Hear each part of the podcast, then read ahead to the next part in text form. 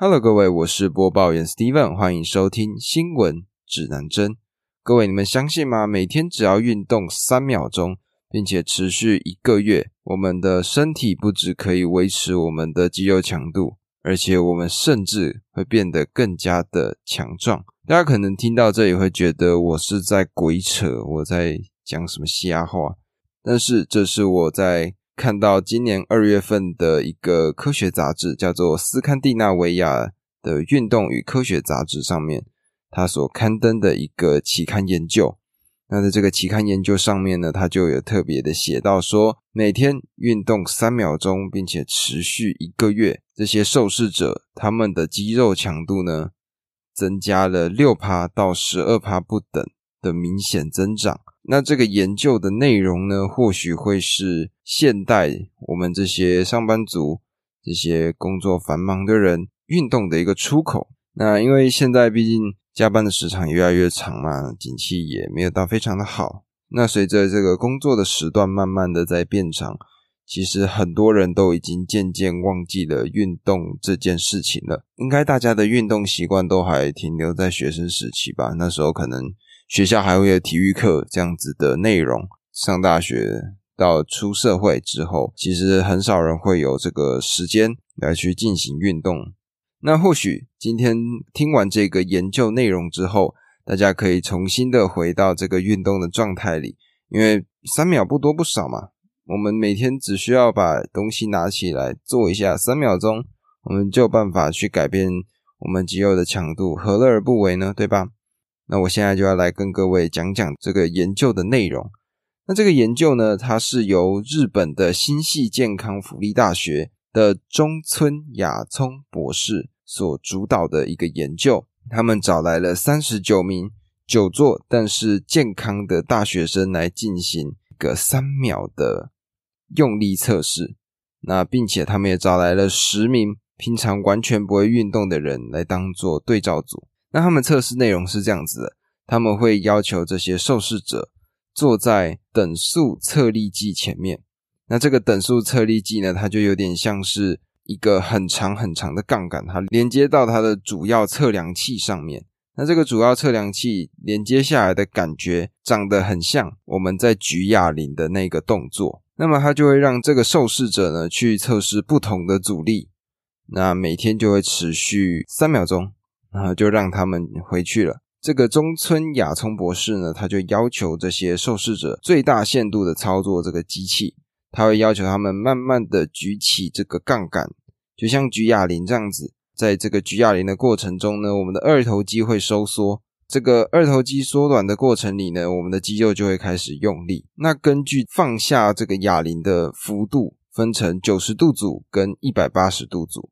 那这两组人呢，就当然是因为一个拉的距离比较长，一个拉的距离比较短，所以他们会想要去测试说不一样的角度会不会造成肌肉强度增长的不一样。他就要求这些学生每周五次来到这个实验室，并且持续一个月的这个研究。那中间呢，他们也不会去做其他的锻炼。那这时候我们就可以去想象一下那些学生。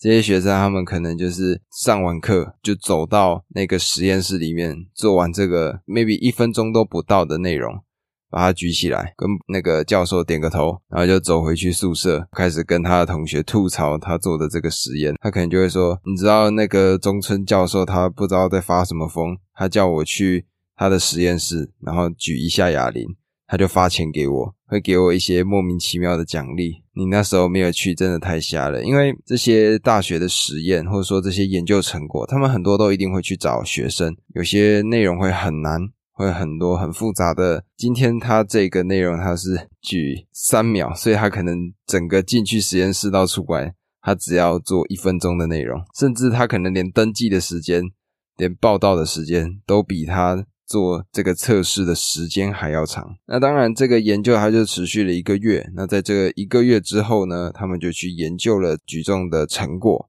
那这个成果上呢，他们就发现，因为举重组像刚刚提到的，有分成两个角度嘛，一个角度是九十度，上手臂跟下手臂是呈九十度的状况。跟另外一个是下手臂跟上手臂成一条直线，也就是一百八十度。他们发现呢，九十度组他们的肌肉强度上升了六趴到七趴左右，一百八十度组，也就是上手臂下手臂成一条直线，再慢慢把它举起来的那一组呢，他们的肌肉强度上升了百分之十二。那大家会想说，哦，那这样子这个研究它到底有什么意义？澳洲的一个 Edith Cowan University 的运动科学的教授，他的名字叫做 Ken，然后他就提到了这个研究的意义。他说，这个研究在生物学上是有很大的贡献的，因为它可以让很多的刚开始重训的人不会害怕这个重训的内容。如果我们一开始就像我们看到一些健身房里面，他们不是会卧推啊，或者说深蹲啊，做一些看起来很费力的动作，那会让很多人看了就不想要参与这样子的内容。今天这个实验出来之后，可以改变很多人对于运动的一个印象。这个 Ken 博士他也说到，最简单的做法呢，就是我们去买一个十磅左右的哑铃，那换成。公斤数的话，大概是四点五四公斤左右。那每天呢，我们就只要把它拿起来，把它稍微举上去，碰到你的肩膀，再往下放。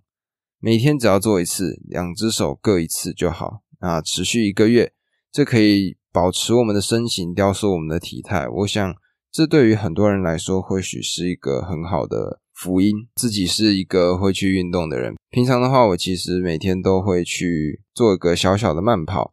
大概在每天的七点多之后吧，呃，还没吃饭，穿上跑鞋就出去运动，走一走，逛一逛。我就是单纯的路跑，也没有去呃跑步机啊，或者说去上健身房，就跑在人行道上。那在跑的过程里呢，其实不太会看到其他的路跑伙伴吧，最多就是看到一个。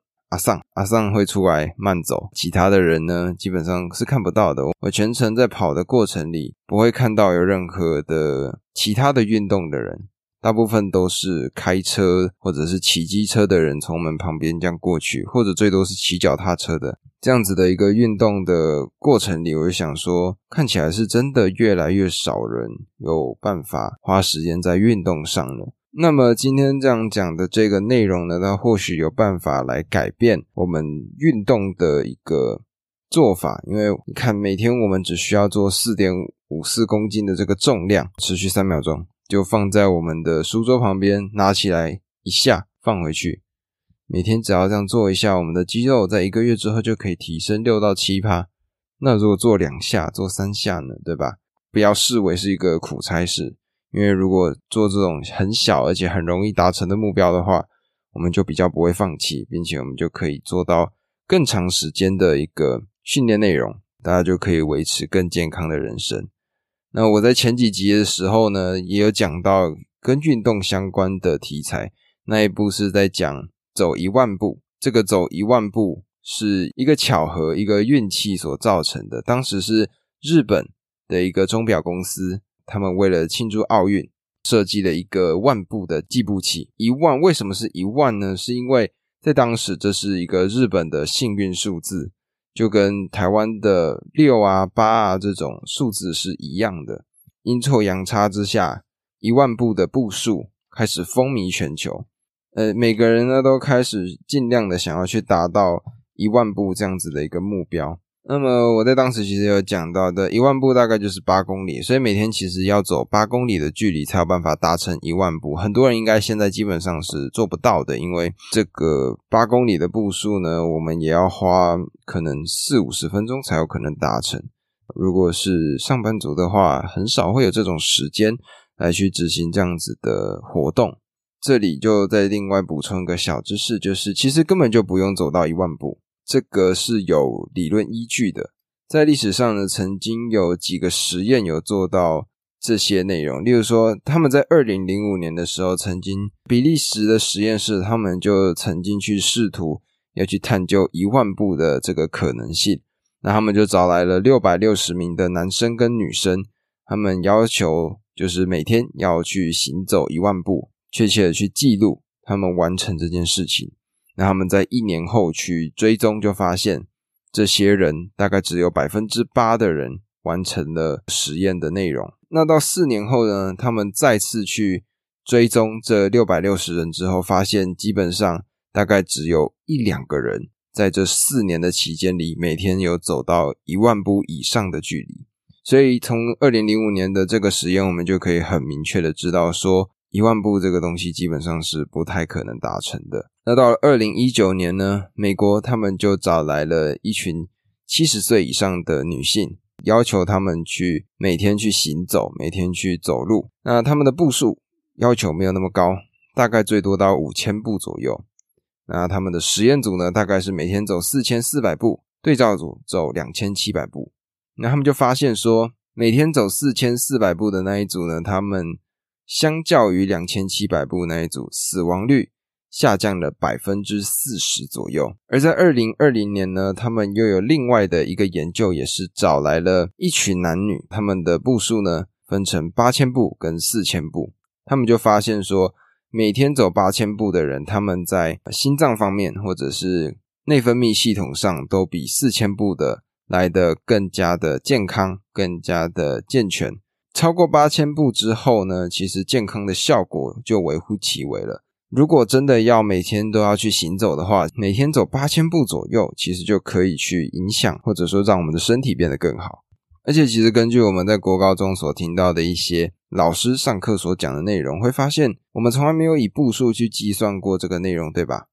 我们大部分都是用小时数来去计算的。美国的一个运动科学实验室呢，他们就把这个步数呢去换算成小时数。那他们就发现，每周如果可以去花个半小时到一小时的时间来去运动，其实就很够用了。大家大家只要每天去行走两千到三千步，持续一周，那大概就会走到这样子的一个时间长，那就会让大家变得更加健康。更加有活力，运动这件事情真的是蛮重要的。因为平常我们在生活的过程中，我们会产生一些毒素，那透过排汗，我们会把这些毒素排出体外。如果可以的话，大家就去快走一下，晃一晃，走一走，对我们的身体会是更好的。这个是我所相信的啦。我也很期待说，可以有越来越多的人加入到这个跑步的行列里面，那我们就可以。大家变得更加健康，活得更加长寿，这才是最重要的一个目标吧。那希望今天呢讲到这些运动的内容，不管是每天运动三秒，让我们增加肌肉的强度，或者是每天只要走八千步就可以维持我们的身体健康，这样子的内容可以让大家在听完之后去试试看，去走走看，好好的让自己流个汗。让我们可以变成更健康的人，迎接更好的人生。讲到这里，这就是今天新闻指南针的内容。欢迎在下方留下五星评论与我互动。喜欢的话，欢迎关注我的 Podcast 及追踪我的 Instagram 账号。我的 IG 账号是 Compass News，C O M P A S S 底线 N E W S。那么今天的节目我们就录到这里啦，我们下次再见。